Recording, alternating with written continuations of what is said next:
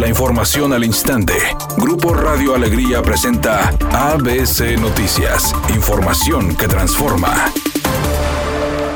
La Secretaría de Salud de Nuevo León informó en una reunión virtual con cámaras empresariales y sindicatos que en las próximas dos semanas podría presentarse una saturación de hospitales ante el aumento de casos COVID por la tercera ola, advirtiendo que podría durar hasta el próximo mes de septiembre. Por su parte, el gobernador del estado, Jaime Rodríguez Calderón, dijo que por el momento no hay intención de implementar restricciones en la economía.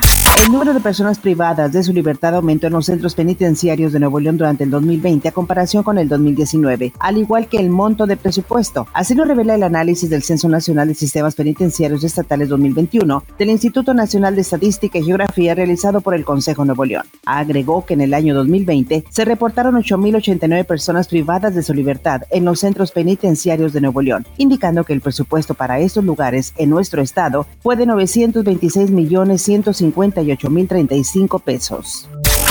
El subsecretario de Salud Hugo López Gatel confirmó que la tercera ola de contagios de coronavirus en México está afectando principalmente a los jóvenes. Recomendó que si presentan fiebre, tos, dolor de cabeza, fatiga súbita, diarrea y vómito, deben pensar que tienen COVID y realizarse la prueba, pero no la prueba de sangre, sino la prueba de la secreción respiratoria y no automedicarse. Ahora, si presentas dificultad para respirar, no esperes más. Llama al 911 para que en la localidad donde vives te indiquen dónde dónde puedes acudir, a qué unidad hospitalaria, a qué servicio de urgencias. No esperes más. Editorial ABC con Eduardo Garza. A poco más de un mes de que acabe la administración municipal de Monterrey, ya no se le da mantenimiento a los parques públicos. La hierba está muy crecida. Los baches ya no se tapan, los camellones centrales están sin mantenimiento. Poco a poco están dejando de brindar servicios básicos en la capital de Nuevo León.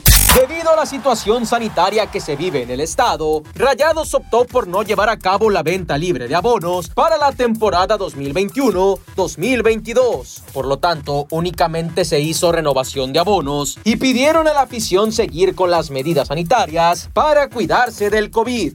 El cantante Alejandro Fernández ya cuenta los días para que inicie su gira por Estados Unidos. Iniciará en septiembre en Reno y a partir de ahí hará 21 presentaciones en la Unión Americana, incluido su show en Las Vegas con motivo del Día de la Independencia de México.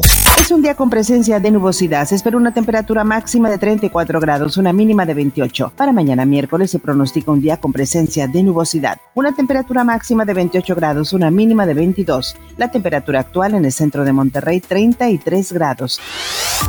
ABC Noticias. Información que transforma.